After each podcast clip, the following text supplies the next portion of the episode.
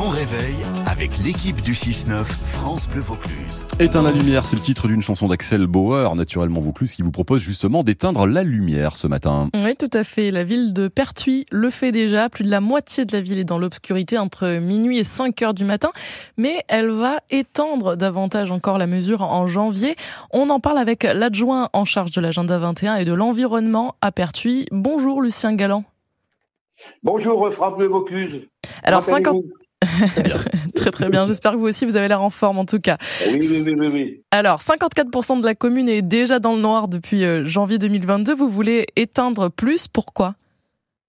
Alors, euh, la trame noire s'est initiée euh, à Pertuis en 2022, hein, en octobre, en septembre, pardon, et c'est un procédé qui consiste à l'extinction automatique d'éclairage nocturne. Pas, euh, pas comme vous l'avez dit à, à 0 heure, mais de 23 heures à 5 heures. Ah, on n'avait pas les bonnes informations, d'accord, de 23 heures à 5 heures. Alors, mais pourquoi est-ce que vous voulez l'étendre? Pourquoi? Parce que avec le, le, le coût de, des énergies qui s'est envolé, euh, cette action a, a, a, a, pour objectif, euh, un double objectif, c'est d'agir sur l'impact environnemental Mhm. de la collectivité et de diminuer la consommation d'électricité. C'est du 20%. Voilà. tout Ça, c'est le bilan que vous tirez de 2022, C'est 20% ça.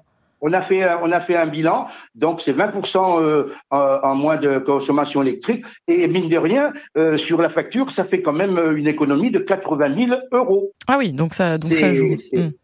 Euh, impressionnant. Et donc on, on va l'étendre ça. euh, à alors partir où de- où ben, euh, euh, on, on va l'étendre. Elle, elle est déjà dans les dans les dans les, les, les axes euh, euh, résidentiels. On va l'étendre sur les, les voies entrant de, de la ville. Mhm. Euh, donc, euh, on va, on va, ça va augmenter de 10% supplémentaire.